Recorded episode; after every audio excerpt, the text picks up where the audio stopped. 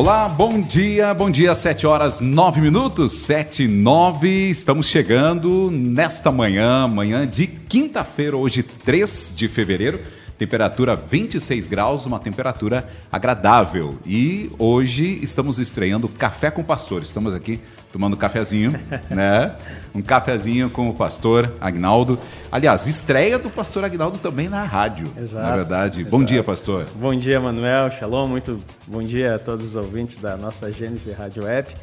É um privilégio estar aí eh, participando desse programa e com uma expectativa no coração de que seja aí um momento muito bom de não apenas um café eh, conosco, Mas de trazer uma palavra uma especial. palavra, né? Algo que venha de fato alimentar. É um café com o pastor, mas um alimento espiritual na palavra de Deus.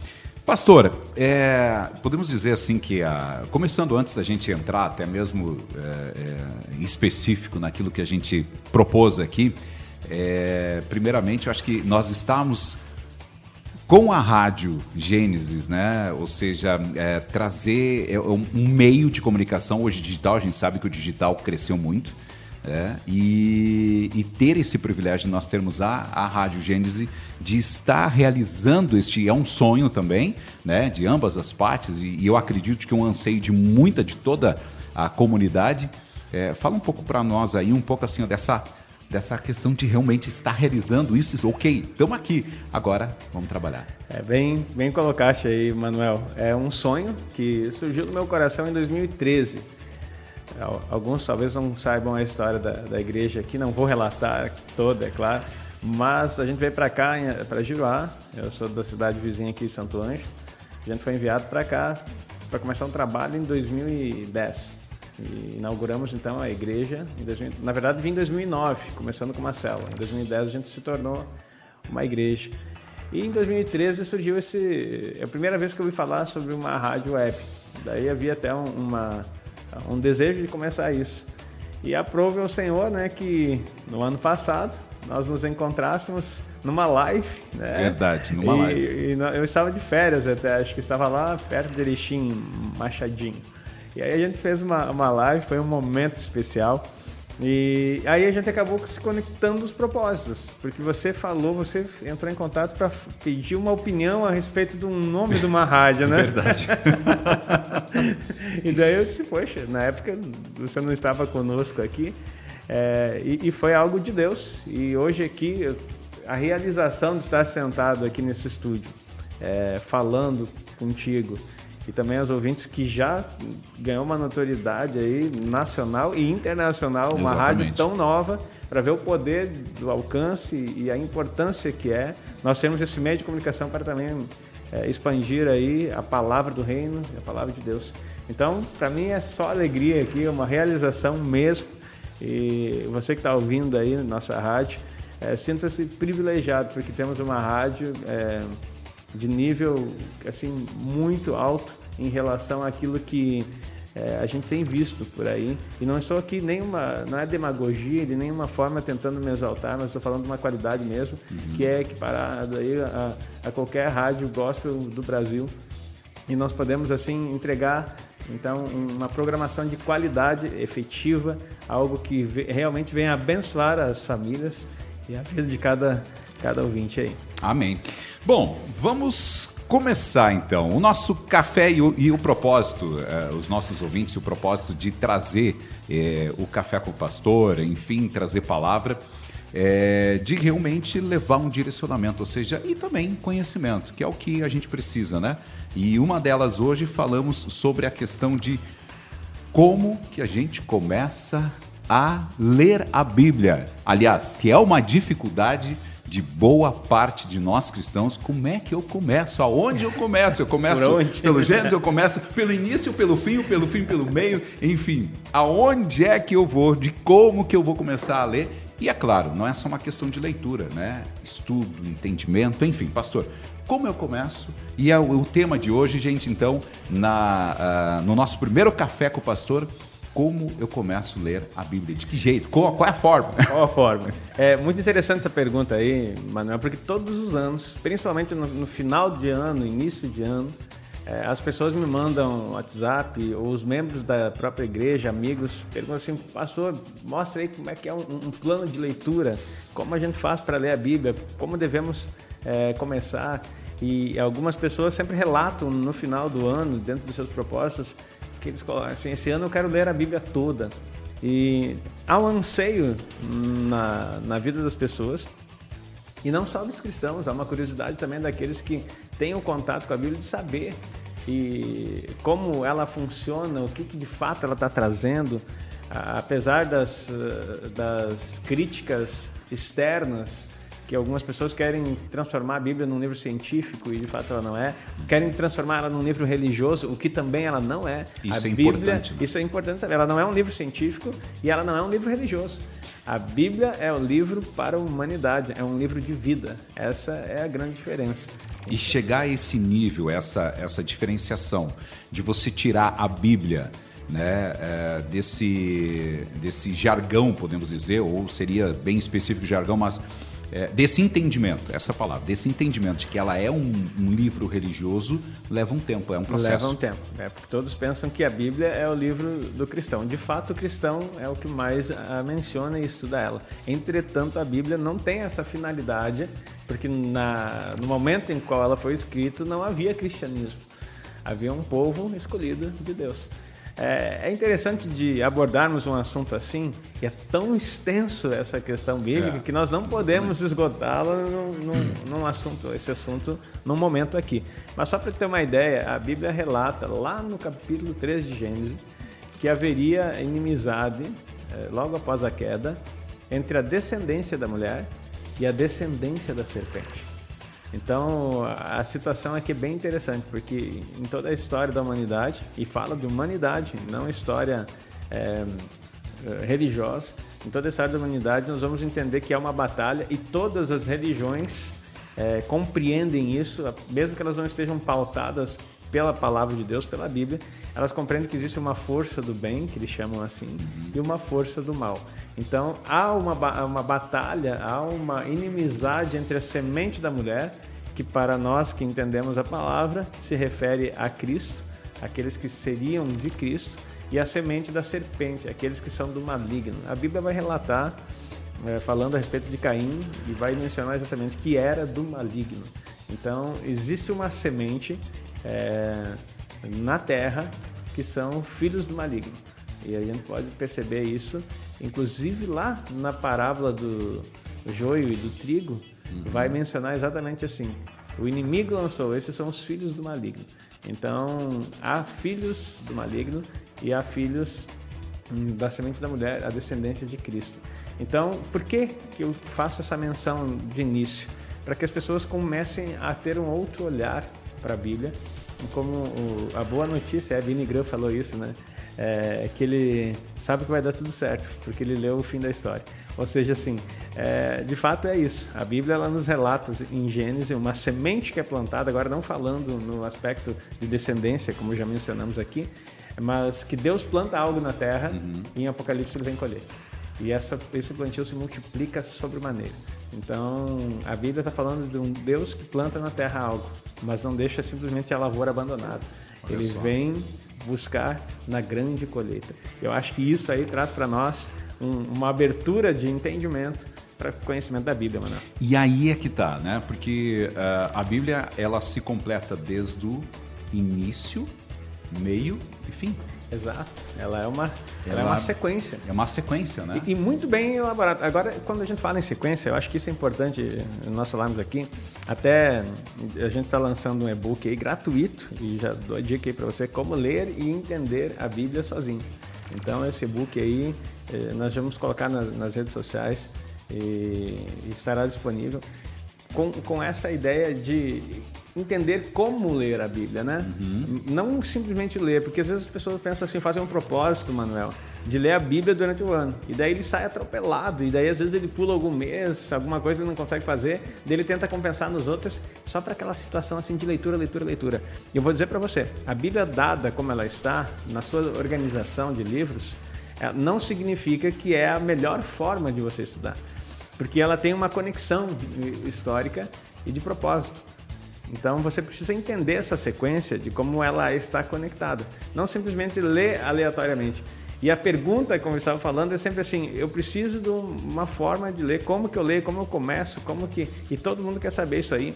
E às vezes, se tu não tem uma direção certa, é, a leitura vai se tornar pesada. Ontem até estávamos reunidos aqui num grupo de estudo bíblico. Nós temos um grupo de, de estudo bíblico aqui fechado, um clube de Bíblia fechado. um clube de Bíblia. É, e top aquele momento ali.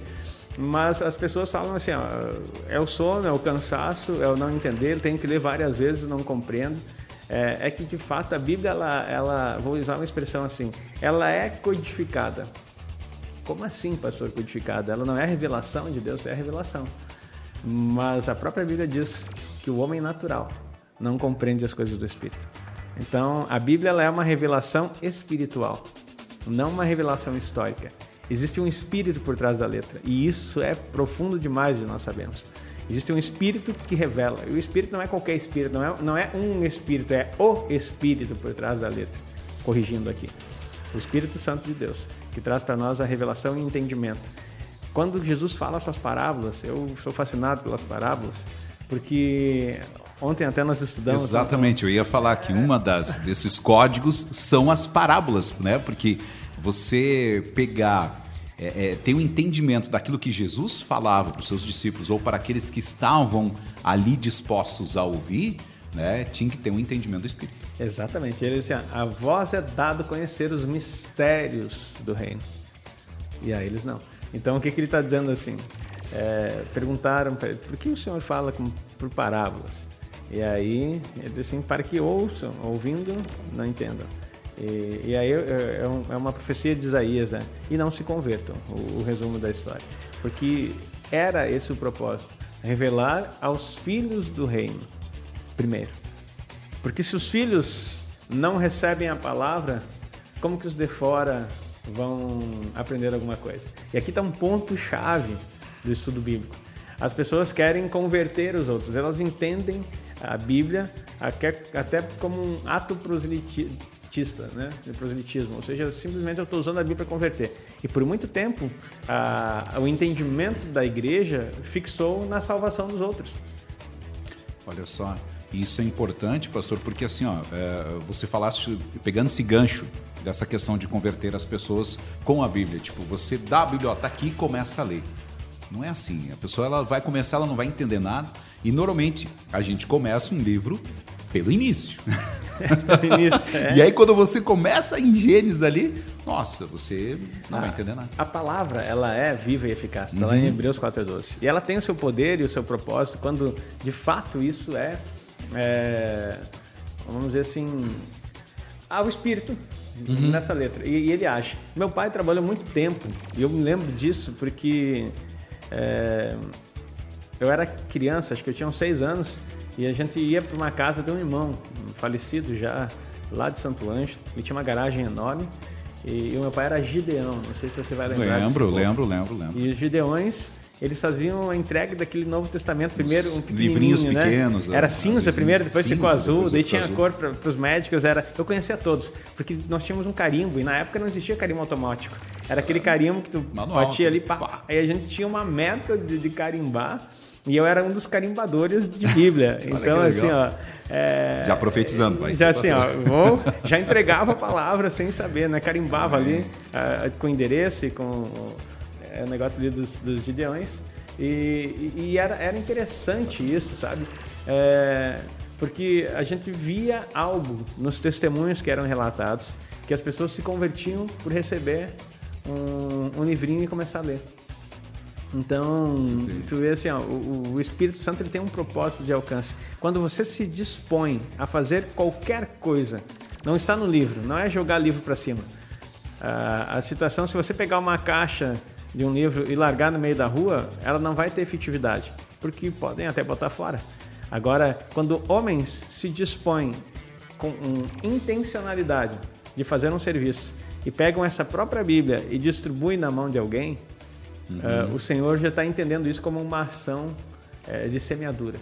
E tudo aquilo que você semeia, aqui no Rio Grande do Sul, eu sei que todo o Brasil está é, escutando, mas temos um, um, quase um hino Rio Grande, não é um hino Rio Grandense, mas uma música nativista que se tornou quase um hino que diz assim que na nossa terra aqui, onde tudo que se planta cresce e o que mais floresce é o amor. É um verso que, que diz nessa canção. E agora você vai entender que na própria lei de, da semeadura que a Bíblia expõe, tudo que você planta, ela produz 30, 60 e 100 por um. Então, no momento em que você pega uma Bíblia dessa e entrega para alguém, você está fazendo uma semeadura. Aí o Espírito Santo já vem com a sua lei natural que ele mesmo colocou. Vai ter frutificação. Não estou dizendo que é a melhor estratégia. Não estou dizendo que é a melhor estratégia, mas estou dizendo que a palavra em si, ao ser semeada, uhum. ela já vai trazer seus frutos. Imagina se ela for bem estudada. Bem estudada. Nós não teremos apenas conversões. Eu estava falando a respeito disso, que se tinha a Bíblia como um alvo de evangelismo para tirar o pecador do seu é, estado é, pecaminoso, vamos dizer assim, da morte espiritual para a vida. Mas isso é muito é importantíssimo. Isso, isso é a ênfase da obra de Cristo. Entretanto, não é o propósito de Deus. Isso que as pessoas podem, precisam entender. Querido ouvinte que está aqui nesse momento dessa manhã acompanhando, você que vai escutar essa, essa palavra aí, não basta você é, experimentar a salvação, porque a salvação não é o propósito.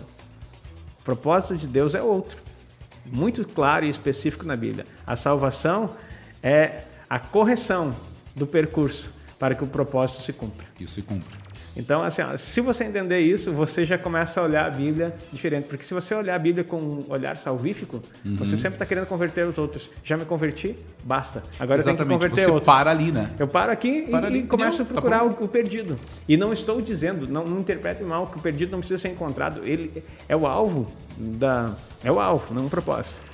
O alvo da mensagem do Evangelho é trazer boas novas. Que bo... O Evangelho são boas novas. Que boas novas são essas? Que agora você tem paz com Deus. Uhum. Então você foi reconciliado em Cristo Jesus. Há salvação para você. A questão da salvação está resolvida. Você que creu está salvo, acabou. Agora você não pode ficar uh, muito tempo a igreja ficou naquela, sou salvo, não sou salvo? Será que como que a coisa vai ficar agora? Será que eu vou para o inferno? Não vou para o inferno. inferno. É, então tu amanhece mal, daí tu já pensa, estou no inferno. Aí melhora um pouquinho no dia, ai fui para o céu. E daí de repente a, a, dá uma tristeza, dá uma situação difícil, não dá de novo, acho que estou chegando nas portas do inferno. e, e, assim, Manuel, isso, isso, desculpe a expressão aqui, mas isso é uma vida desgraçada. É. Aquele que e desgraçado não é uma ofensa, é sem graça. Aquele que tem a graça de Deus e compreende, uh, ele sabe que a graça proporcionou. Pela graça sois salvos, por meio da fé. Isso não vem de vós, é dom de Deus. Não vem pelas obras para que ninguém se glorie, porque somos feituras suas, criados em Cristo para as boas obras. Então o que isso quer dizer? Efésios 2, 8, 9. Então você precisa compreender que você foi salvo pela graça mas foi resolvido. Para quê? Para as boas obras. Que boas obras são essas? Não é fazer caridade, como as pessoas pensam. Tem obras na Bíblia descritas que eu e você, ou melhor no português, você e eu, precisamos fazer. É, para que alcançamos o propósito que o Senhor tem para nós. E o propósito dele é levantar uma geração de vencedores, é, trazer filhos e torná-los vencedores. Porque se o filho venceu, Cristo. Imagina os filhos nós temos que fazer o que a mesma coisa. É, é, Ele já diz, né? Seja os, os, imitar a, a, Jesus, né? Ou Exato, seja, Paulo fazer diz todo o caminho. Paulo fala muito sobre isso e como é importante. É, e aí eu, é, o senhor estava falando com relação à questão da salvação, né? É, e, é, e como é fácil, como é fácil, a basta crer. Basta crer. Basta crer. Aí a pessoa assim, é simples assim? É simples assim. Basta crer sendo batizado, está salvo. Ok, beleza. Show de bola. E aí? Agora, o que eu faço com o resto? e agora? Daí, e agora? Aí é que tá. É uma diferença, né, pastor? Porque uh, a Bíblia, ela fala sobre tudo na nossa vida, né? É, eu até brinco muitas vezes, eu digo pro pessoal assim, a Bíblia é um GPS. Ela é também é um manual, mas é se a gente for guiado pela Bíblia, nossa, quanta coisa errada a gente deixa de fazer, né? Só indo, olhando, entrando um pouquinho ali na Bíblia, indo em Provérbios, né? Olha um manual, a quantidade, né, de lições, de direcionamento que Provérbios dá e você pode ler um capítulo por dia. 31. Tá, tá show. Fechou o mês. Fechou o mês, né? E, e, e os direcionamentos que é dado, ou seja, é, ou às vezes o que falta das pessoas é, se colocarem à disposição de começar, não, eu vou pegar e vou começar a ler, eu vou buscar um direcionamento, de que forma eu faço, é, enfim. Manuel, só, só fazer aqui um comentário contigo que eu achei, me envergonhei um tempo atrás. Paguei caro para um curso de coach e sobre finanças. E aí eu pensei, não, poxa, agora vou alavancar, porque eu, eu, eu dou palestra, sou coach também, trabalho nessa mas quando eu estava estudando ainda, fazer um curso sobre finanças. E aí quando eu fui, paguei o curso, feliz, agora vamos ver. Sabe o que, que aconteceu? O homem abriu a Bíblia e ensinou provérbios. O Uau. curso todo. Paguei caro por um curso. Pra, sabe, sabe aquela questão assim que tu sente um tapa na cara? Tipo assim, poxa, tu tem que pagar para aquilo que está gratuitamente disponível para você. E não estou falando mal do coach que fiz e foi muito bom, porque às vezes a gente precisa despertar. A gente não consegue ver que a Bíblia tem é, completude para a nossa vida em todas as áreas.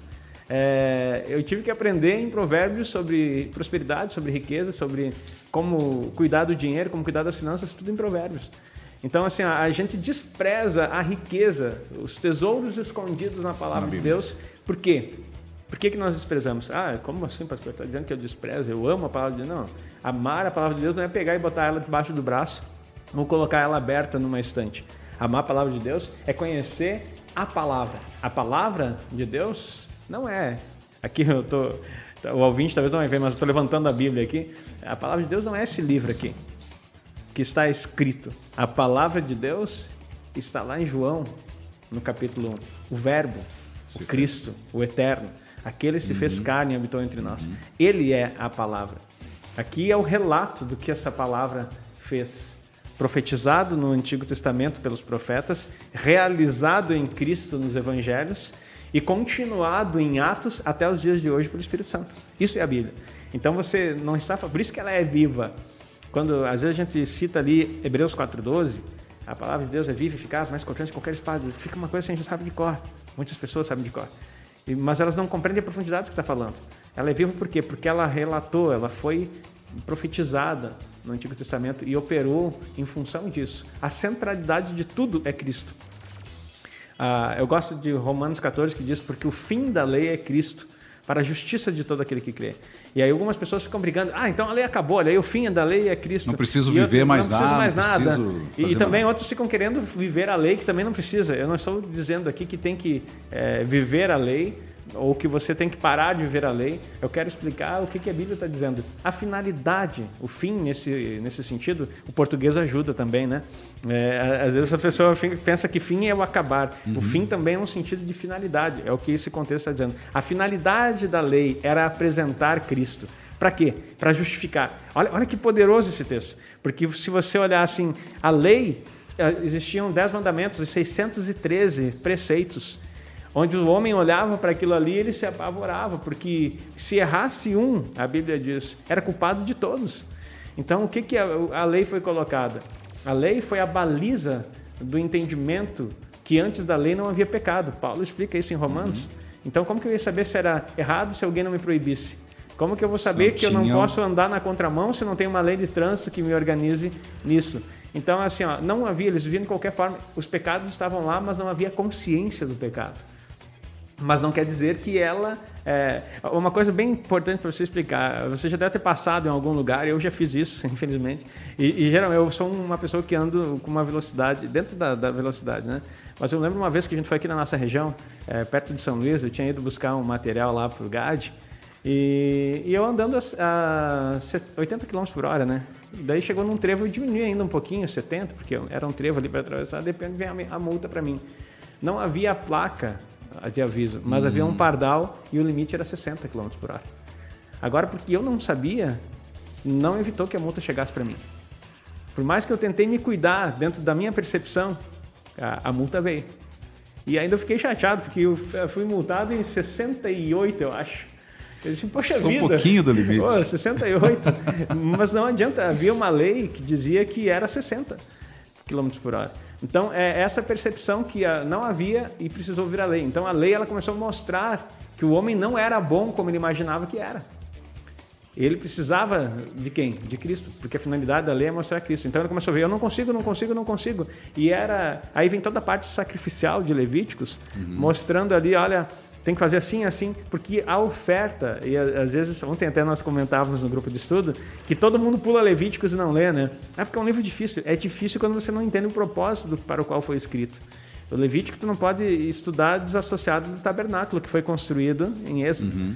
Então, Deus deu um, um tabernáculo dizendo: Eu vou me aproximar de vocês. Eu, aliás, vocês vão se aproximar de mim, eu quero estar no meio de vocês. Então, para que a gente possa se aproximar, vocês vão ter que fazer esses sacrifícios. Porque sacrifício quer dizer aproximação. Quando o homem pecou lá no princípio, é, ele foi separado de Deus. E uma coisa que me intrigava quando eu era jovem era olhar assim: como que Deus aceita Adão? Se ele foi expulso do jardim e Deus está se comunicando com ele, e aí, o jardim do Éden é um tipo do tabernáculo. É uma revelação do tabernáculo. O tabernáculo, na verdade, é um tipo da história da humanidade, do céu, de Cristo. Tudo se condensa, tudo se estrutura no tabernáculo. Não é à toa que o nome do nosso ministério, Ministério é Tabernáculo, eu estudo o tabernáculo desde 2003. Só para a paixão que eu tenho por isso. Então, você começa a, a ver isso aí. Aí o homem peca e ele sai do jardim. O jardim prefigurava o, o santo lugar, o santíssimo lugar, o lugar da presença de Deus, aonde toda a luz que irradiava, toda toda a vida que tinha naquilo ali, simbolizado no tabernáculo pela Arca da Aliança, era a vida de Deus e a árvore da vida, que Apocalipse vai dizer que é o próprio Cristo. Então ali eles estavam é, repletos da presença de Deus. Quando o homem peca e dá ouvidos à palavra de Satanás e não mais à palavra de Deus, ele é expulso daquele lugar. Mas antes disso, há um mistério que eu vou entregar aqui nessa manhã. Olha só, gente, prestem atenção, porque a questão é a seguinte: isso, isso é importante, pastor. É, a Bíblia, por mais que você vai pegar, é, olhando nesse contexto, eu sei que o senhor tem poderosa palavra para entregar.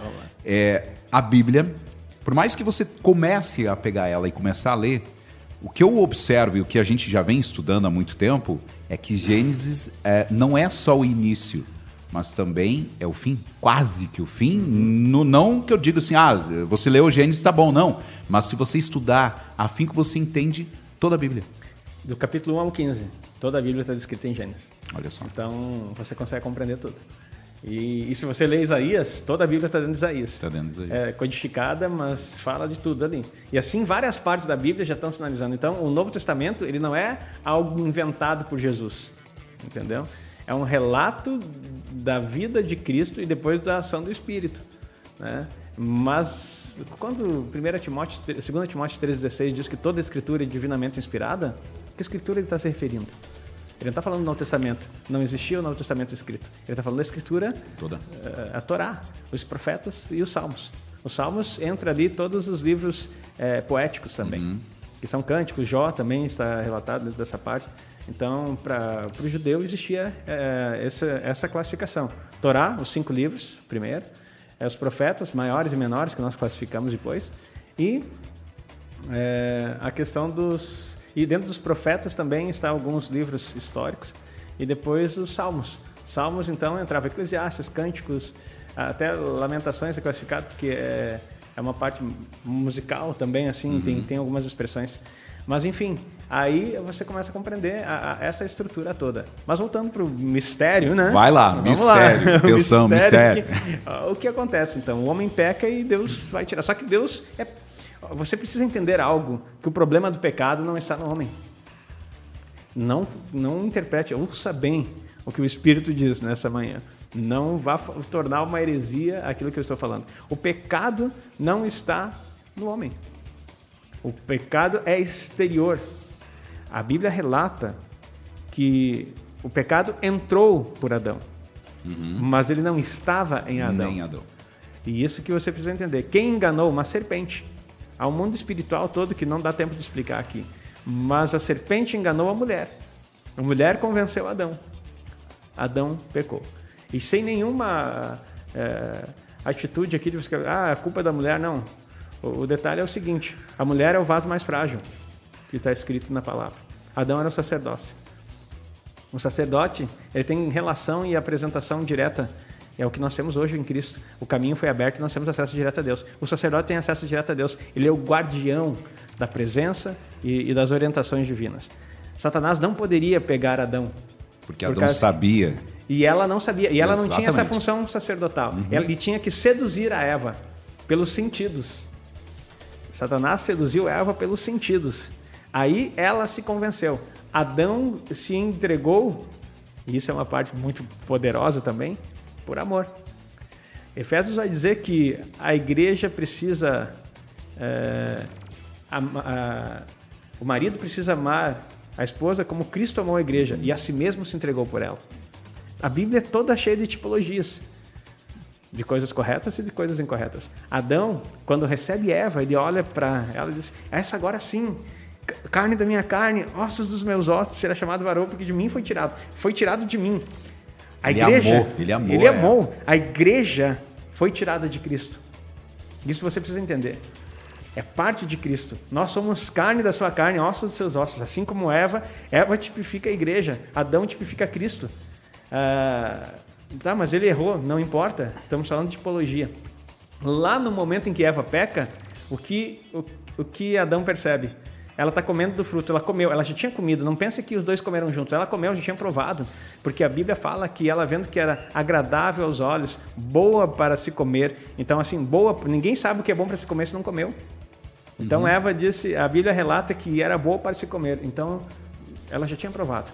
Ela provou, ela já estava nessa caminhada, e de repente ela traz isso para Adão. Adão, então, pelo amor que ela tinha, que ele tinha por ela, decide, preste atenção nisso, decide se entregar por Eva e come junto. Porque hum. ele sabia que no dia que dela comer, certamente morreriam. Olha que, que loucura Poderoso. isso. Né? E ele decide, então, tipificando. Porém, a palavra sem um propósito correto pode te trazer é, maldição. Ah, por isso que os princípios têm que ser bem aplicados. Como assim, pastor? Simples. O zelo pelas coisas que Deus coloca. Qual é o problema hum, da letra que mata e o espírito que vivifica? Porque se tu seguir apenas uma letra, tem muito, o pessoal fala tudo errado esse texto. A letra que mata é o seguinte: quando você lê, segue só o preceito, sem o espírito que traz vida ao preceito, você vai fazer bobagem. É isso que Deus condenou, é, que Jesus condenou nos fariseus. Eles viam uma letra, mas o seu coração não, não estava distante dele, não havia vida.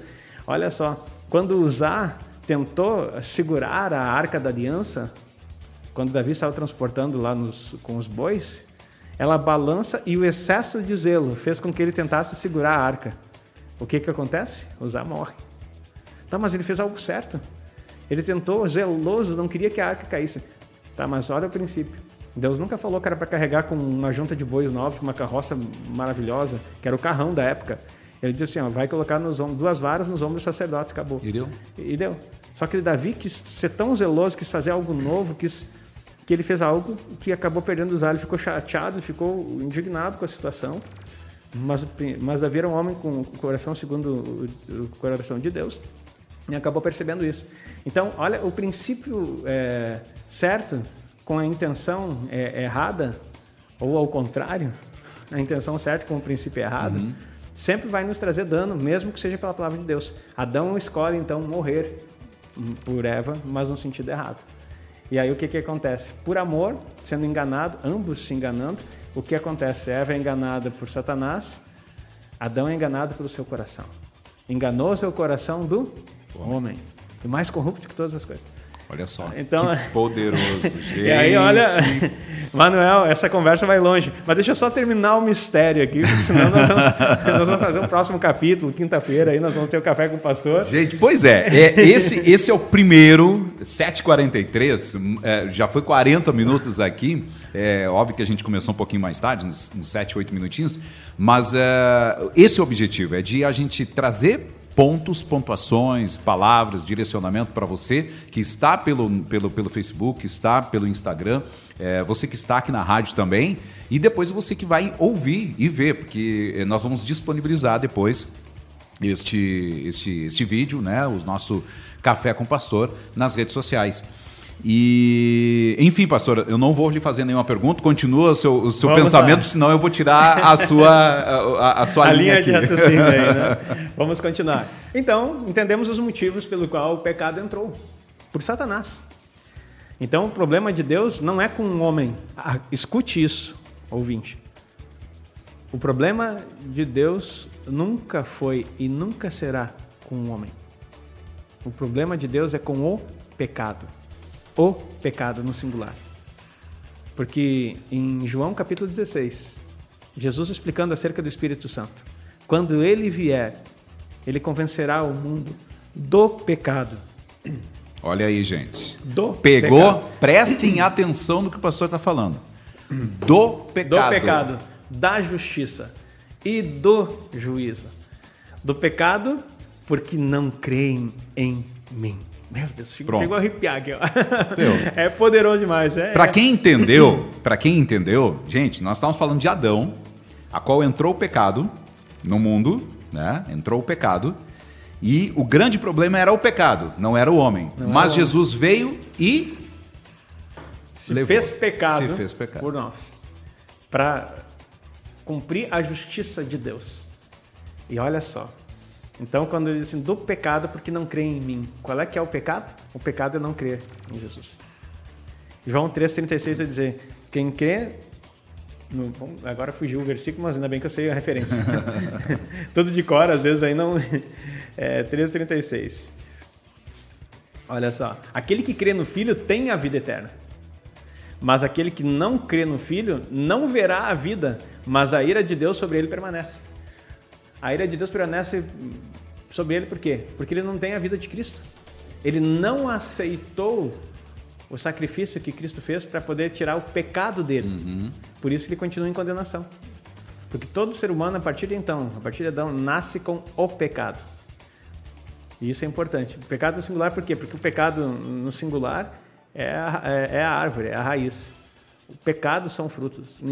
As pessoas só pecam por causa do pecado. Isso precisa ser e, muito gente, entendido. E sintetizando isso, que é importante que o pastor está falando, é pecado, bem isso que falaste, né? A raiz, ou seja, é, é, o que derruba. E aí entra essa questão, porque existe o pecado e os pecados que o pastor está falando. É, como é importante, então, a gente deixar bem claro que aquele que está em Cristo, ou aquele que aceitou a Jesus, o pecado foi retirado. Removido. Na verdade, Removido. o que aconteceu? O pecado, nenhuma condenação há para os que estão em Cristo uhum. Jesus. Porque estar em Cristo é estar nele. Quando nós somos aceitos, nós somos amados, nós somos. Efésios 1, capítulo 3, fala muita coisa do que Deus uh, diz que somos. Mas por quê? Não porque o Manuel e o Agnaldo são bonitinhos, são queridinhos, mas porque Cristo se fez carne, viveu a vida que nós não conseguiríamos viver, levou os pecados que estavam sobre nós e nos deu vida, ressuscitando nele e colocando o espírito dele em nós. Quando Deus olha para nós, ele não vê mais é, o Manuel ou o Agnaldo, ele vê Cristo. Por isso que aquele que está em Cristo, em Cristo, nova criatura é. As coisas velhas já passaram. Eis que tudo se fez novo. O que que tudo se fez novo? A vida tua é nova. O batismo prefigura a morte é, para aquilo que nós éramos e um, um nascimento em Cristo. Falam que é simbolismo. O batismo é muito mais do que um sim, ato simbólico. Ele não tem um poder salvífico, mas ele é um testemunho de que você de fato se apropriou disso e que você está agora vivendo a nova vida em Cristo. O batismo é tão importante que nós vamos aprender nos próximos capítulos que aquele que não é batizado, ele não reina. Aquele que não é batizado, ele não tem acesso ao reino. Então, peraí, pastor, agora confundiu aqui, quer dizer que se eu não me batizei, corre se batizar.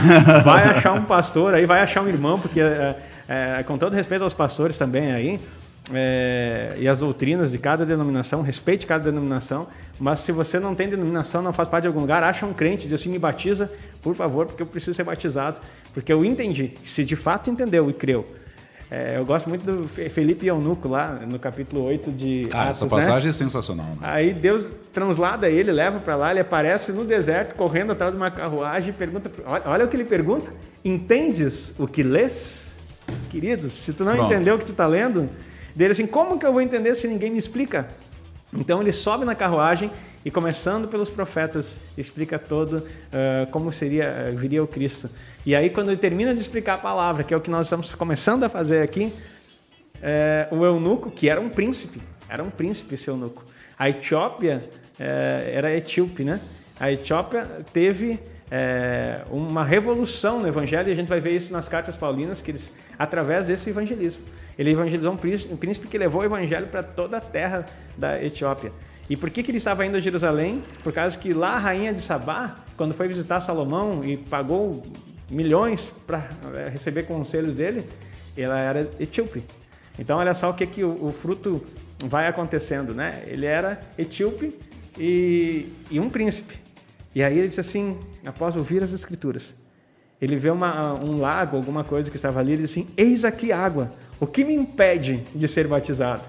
E aí Felipe disse, é lícito se creres de todo o coração. Aí vem a palavra que eu uso até hoje no, no batismo, em muitas igrejas já usam, aí daí ele diz assim, sim, eu creio que Cristo é. Pronto. Pronto. Então desce dessa carroça e vamos batizar. E aí foi, foi só alegria, né? Então, Imagina, assim, e é isso, né? Então, assim, não, não, há, não há uma intensificação. É claro que a questão do pastor batizar, ele é uma estrutura da igreja, sim, que facilita em alguns aspectos. Mas se não tem pastor, meu querido, tem um crente que entenda o princípio. Se você recebeu a palavra, creia e seja batizado. Então, o batismo está falando da nova vida em Cristo. Deus olha para nós, não mais. Romanos 8, no finalzinho dos versículos, se não me engano, é o capítulo 29 em diante, ele vai dizer assim que o, que o desejo dele é que Cristo seja o primogênito entre muitos irmãos. Então, assim, ele é o irmão mais velho, ele é o humano mais velho, né? E nós temos que ser igual a ele. Igual em que sentido? Na medida e na estatura de Cristo. Até que todos chegamos à unidade da fé, a pleno conhecimento de Deus. A medida, a estatura e varonilidade de Cristo. Então, olha só que coisa importante. Há um crescente de uma, uh, amadurecimento. A partir de quando? A partir do momento em que nós estamos Em em Cristo.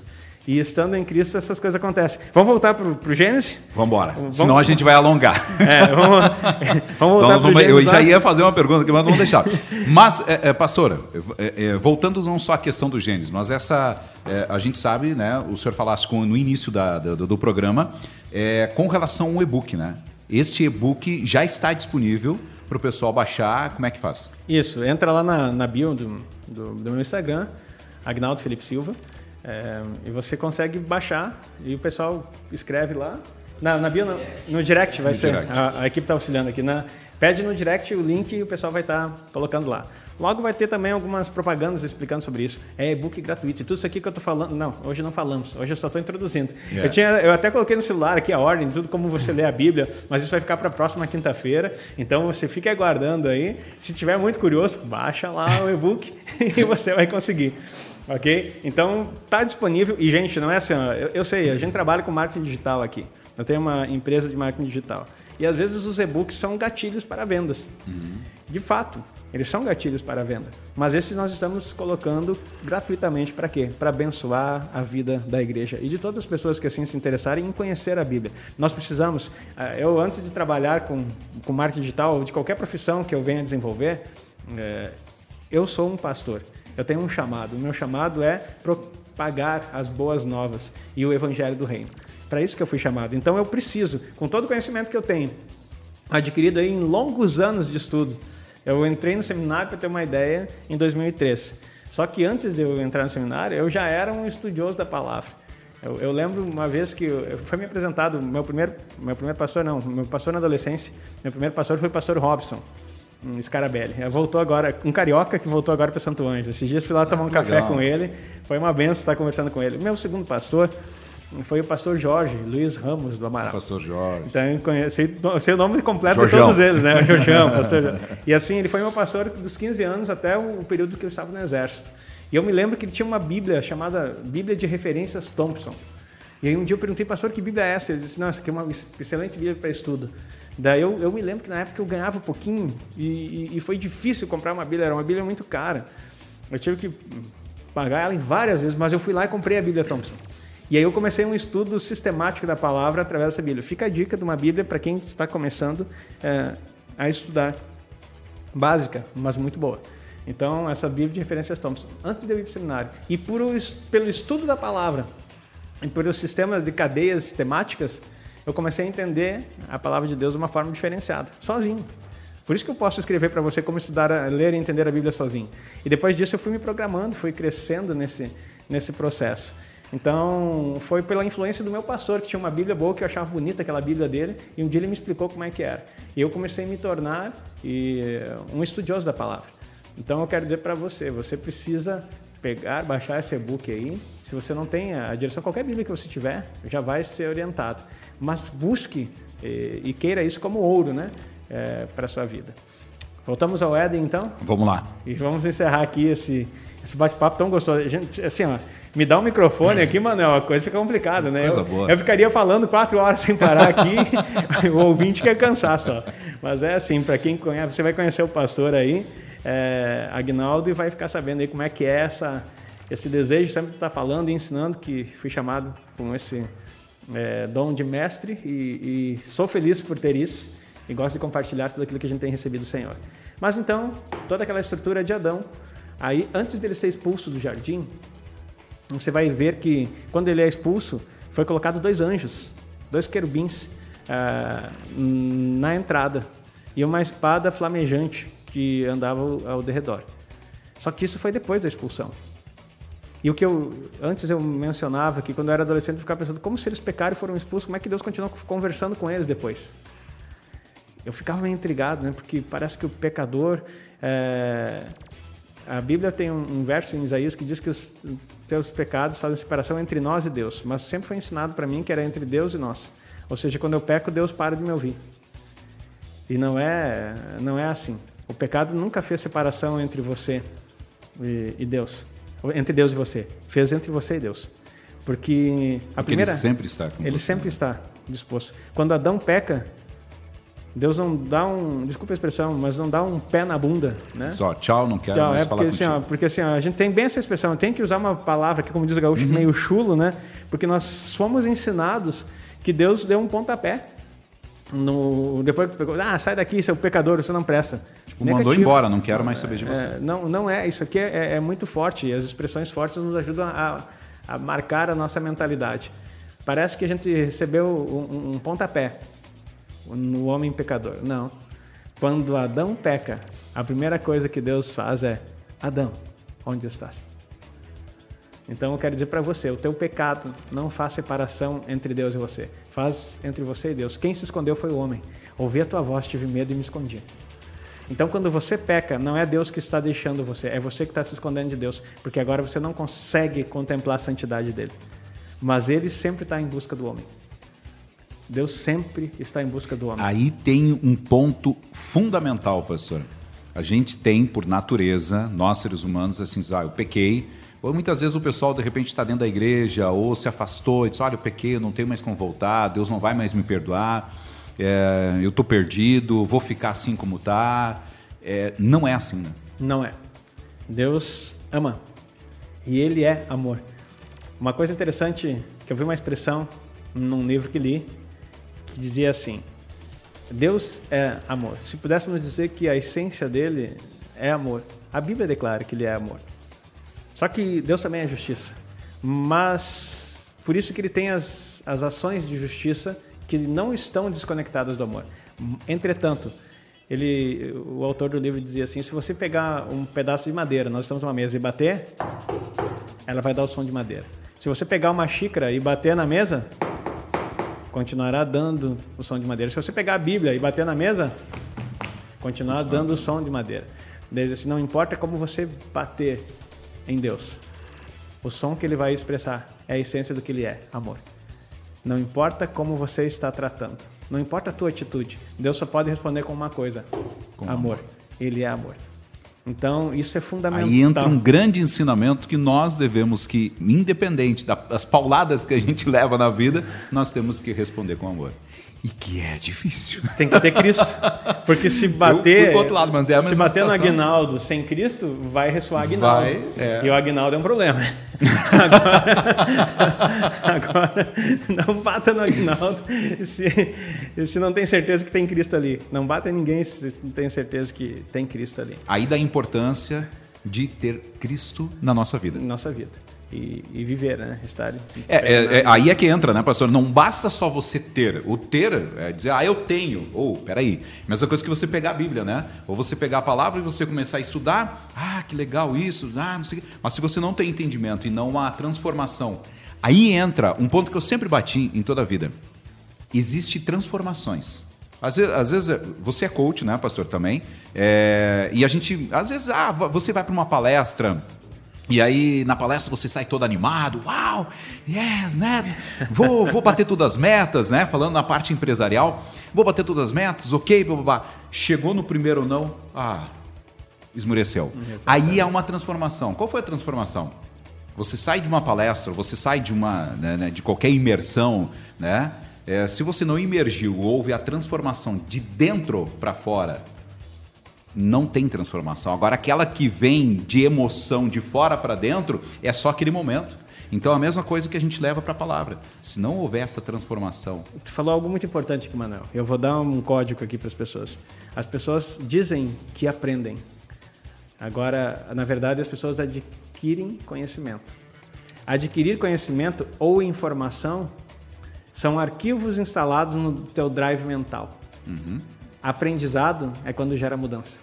Você só pode dizer que aprendeu alguma coisa quando isso te transformou, quando isso mudou você.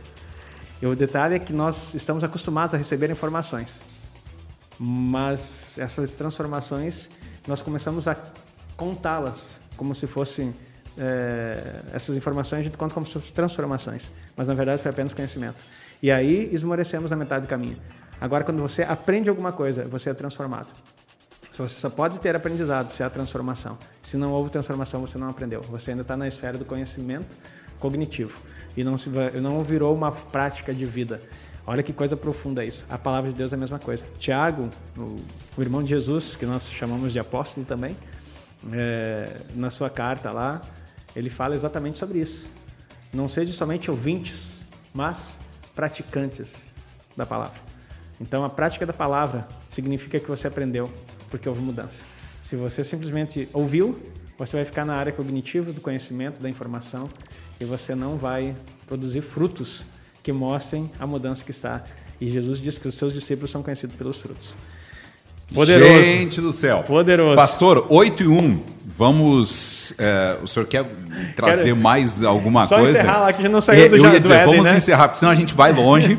né? E, e, nós queremos deixar o ouvinte, é, e você que está nos vendo também, é importante assim, ó, todas as quintas-feiras, né, a não ser que não, não, não possa realmente, mas todas as quintas-feiras estaremos aqui trazendo uma palavra, trazendo um direcionamento né, para você. E já deixe isso como na sua agenda, já deixe já programado de que nós estaremos né, eh, de manhã falando sobre Bíblia, falando sobre a palavra. Estávamos falando do querubim, então, que, e a espada flamejante. Isso é um tipo do tabernáculo dos Santos dos Santos. Você vai lembrar que havia no tabernáculo que separava o santo lugar do santíssimo lugar uma cortina com um querubim desenhado nele, bordado.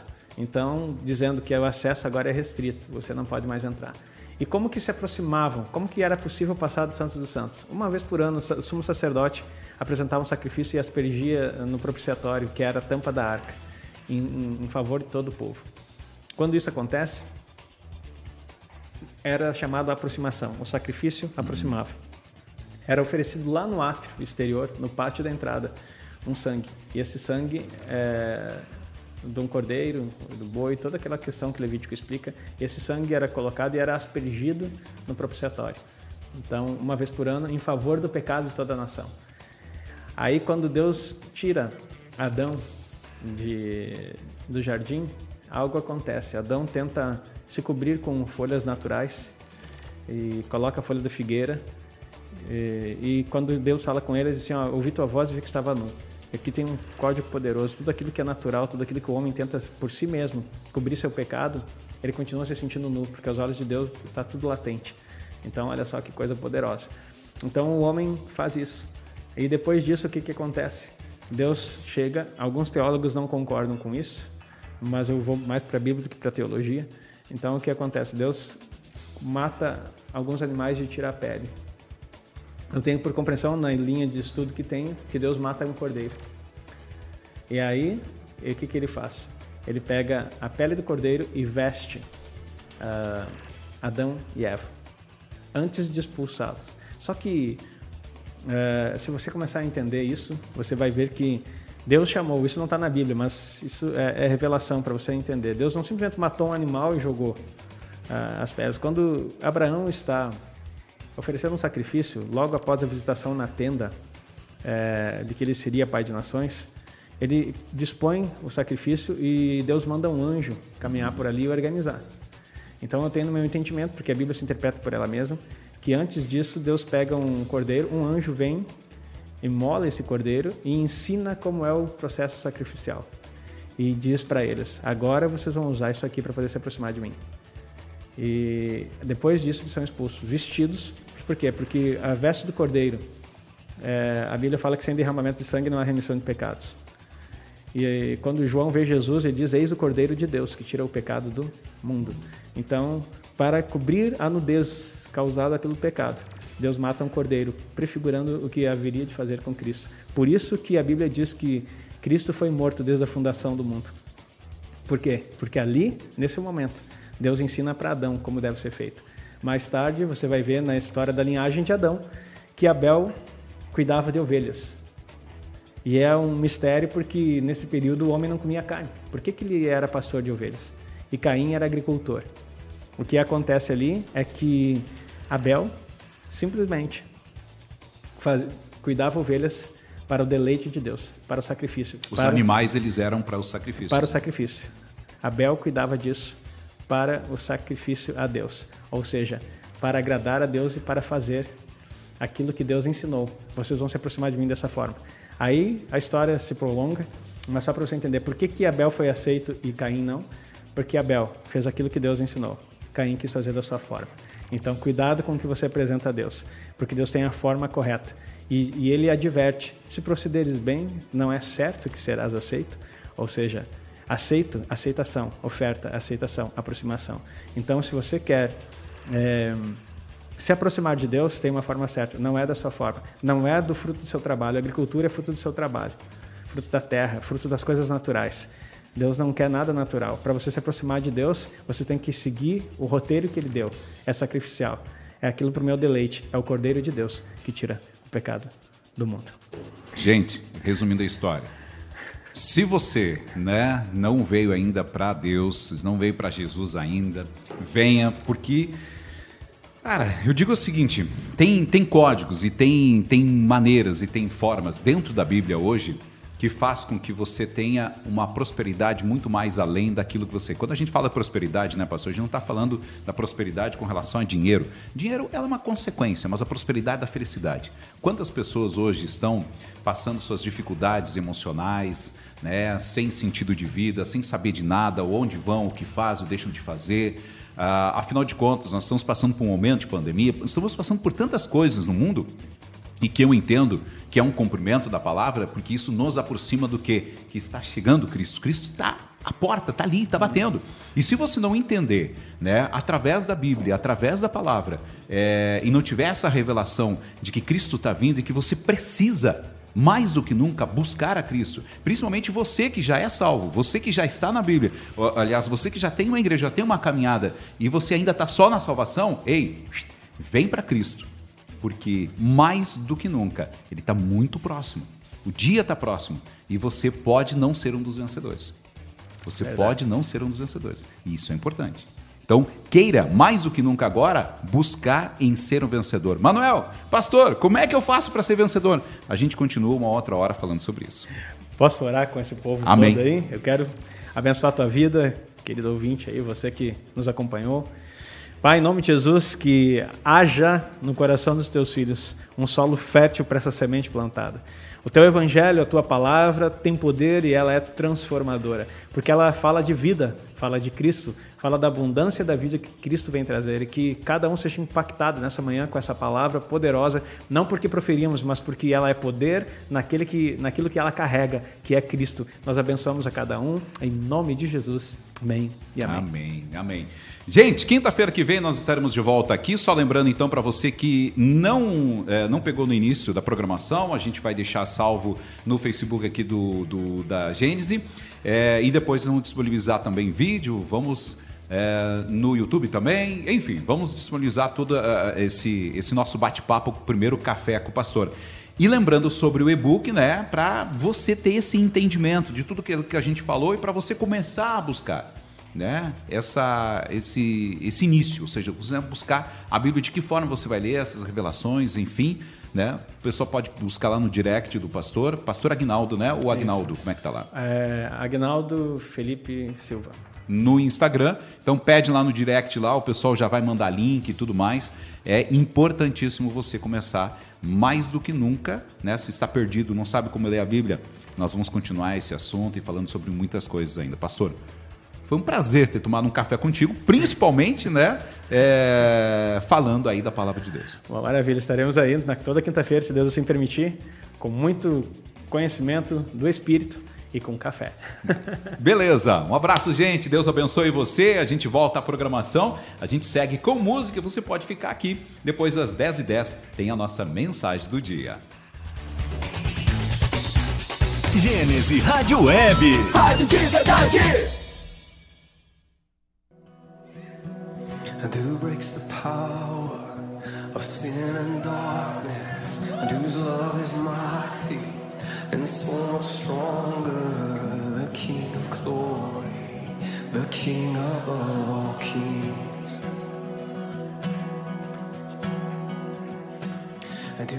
the whole.